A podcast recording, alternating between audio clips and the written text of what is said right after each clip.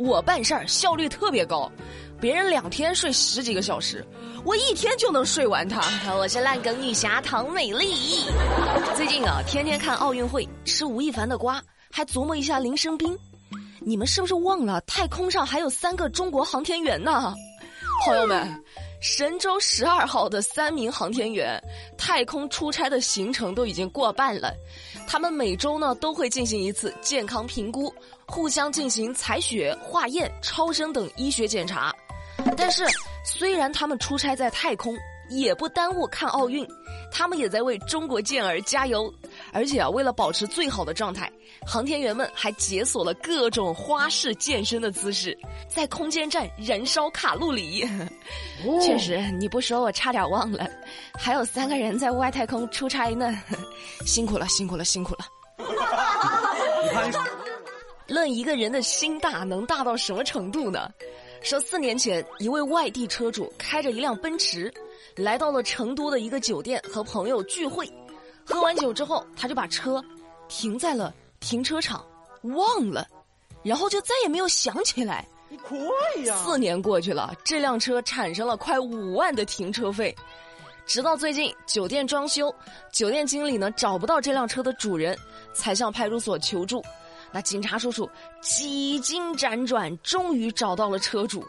车主本人也难以置信，对自己四年前开车来成都的事儿完全没有印象。就好像是一场梦，醒来之后还是很感动。这车主呢，通过对自家车辆的清点，才发现确实少了一辆奔驰越野车。后来呢，经过协商，车主支付了六千块钱，了结了这个持续了四年的遗留问题。看看，这就是有钱人的生活。你像我的话，我自行车在哪儿我都记得一清二楚，何况是一辆奔驰呢？而且朋友们，轻点，轻点。轻点，这个词儿就让我感受到了巨大的冲击。你说得有多少车才能用得上“轻点”这个词儿啊？我嫉妒他，我发疯一样的嫉妒他。在生活中，方方面面的，还是要多对自己上点心啊。美丽再给大家科普一个常识哈：从冰箱里拿出来的剩菜，一定要热透了再吃。像南京的吕女士，前两天喝了在冰箱里放了两天的鸡汤之后，出现了头痛、低热、腹泻之类的症状，咋回事呢？经过检查，李斯特菌脑膜炎，医生就说呢，李斯特菌在冷藏温度中仍然能保持缓慢生长，像孕妇啊、新生儿啊、老人啊，还有一些免疫缺陷者，就是易感染人群。那咋办呢？冰箱里的剩菜。一定要煮熟了、热透了再吃，因为李斯特菌不是很耐热，你只要热透了就没事。朋友们，赶紧的哈，立马把这期节目转发到那个相亲相爱一家人里。都说到吃了，跟你们说说我们办公室最近吃东西的事儿。我们办公室最近可搞笑了，在进行南北之争，就南方人觉得南方的东西好吃，北方人觉得北方的东西才更好吃。别问我站哪边儿，我站旁边，我这看着他们吵，吵完了之后我还当裁判，我把他们的东西全吃掉，我管他南方北方的呢，好吃就行。像马老师就可嘚瑟了，说他们北方有个特别好吃的，叫金头巴脑，说的可神气了，说你没见过吧？我还以为是啥呢，我一吃才知道，就是牛筋炖牛肉，还有炖那个牛蹄子，确实还挺好吃的，而且满满的全部都是扎扎实实的肉。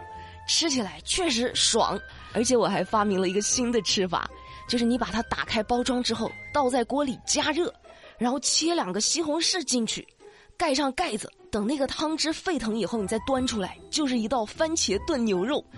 这个时候你再下一把面，那真的是一绝。我跟你说，有时候加班回到家真的很累，你想吃点好的。但你总不能大半夜的起锅炖牛肉吧？炖好都得六个小时了。那像最近又疫情了，最好不要出去扎堆吃饭，在家里呢也别光顾着吃泡面，给自己也做顿好吃的。美丽今天给大家推荐的这个金头巴脑就真的很不错，好吃还满满的胶原蛋白，补充营养。做法呢也很简单，你开袋直接吃也行。按美丽刚刚说的，加西红柿再煮把面，创新吃法更绝。一份呢六十九块钱，有一斤呢，那从今天的节目购物车里点进去，还能够再领十块钱的券，也就是说五十九块钱到手，有满满的一斤。相亲相爱一家人，总有人让你操碎了心。像这位六十七岁的婆婆，就把人吓得够呛。哦，在广州有一位六十七岁的梁阿婆得了糖尿病，肚子右边的位置呢组织感染，形成了一个包块这梁阿婆呢就尝试自己用针灸去扎那个包块哦，结果针断在肚子里了，拔不出来了。但是这个梁阿婆有多大胆呢？她自己找了个刀，把针的位置切开了。想把断掉的那个针取出来，但是尝试了好几次都取不出来。这个时候才想到去医院，医生一看，哈，断在阿婆体内的针又细又长，稍微不注意就可能会扎到脏器，导致大出血，多危险呢，这知道吗？朋友们呐，没有经过正规的医疗培训，擅自针灸是很有可能出现危险的，知道吧？而且阿婆啊。针断在肚子里了以后，你还自个儿切开想取针，你这个胆量，哎呀，你不应该是个阿婆，你应该去密室里当 NPC 啊！可以呀，注意安全哈，各位，我说的不只是注意自己的安全，也不要给别人的安全添堵。说八月二号在江西南昌，一个居民楼起火了，那消防车出警的路上，遇到了一辆电动车故意挡道。这消防员呢按了好几次喇叭，示意他往旁边稍稍，但这个车主不但不让路，还开始挑衅了。他直接把电动车骑到马路中间，还踩刹车。那目前消防队正在联系交警部门进行处置。像话吗？这个合着不是自个儿家的事儿，就真不着急呗？啊，这属实就有点太缺德了。你拦消防车，你以为是好玩是吗？要是因为你耽误了时间啊，耽误了财产乃至生命的救援，你承担得起吗？我从未见过有如此厚颜无耻之人。今天节目最后要说的这事儿呢，也是有点缺德了，缺德邻居泼粪水。哦，八月二号在辽宁沈阳，一位大哥呢就觉得楼上的邻居特别吵，就拿了根杆子。绑了个勺往楼上泼粪水，泼了好几次，楼上的住户呢就很冤枉，他觉得说自己根本就没有吵闹啊，就报警了。警察一调查，影响楼下的声音还真的就不是楼上的住户发出来的，但是楼下的大哥不听啊，警察一走，他又开始泼粪水了，持续性泼，到现在依然没有解决。神经病啊！楼上太吵了，心里烦，可以理解。但是哥，咱先不说泼粪水这个行为是不是有点太极端了？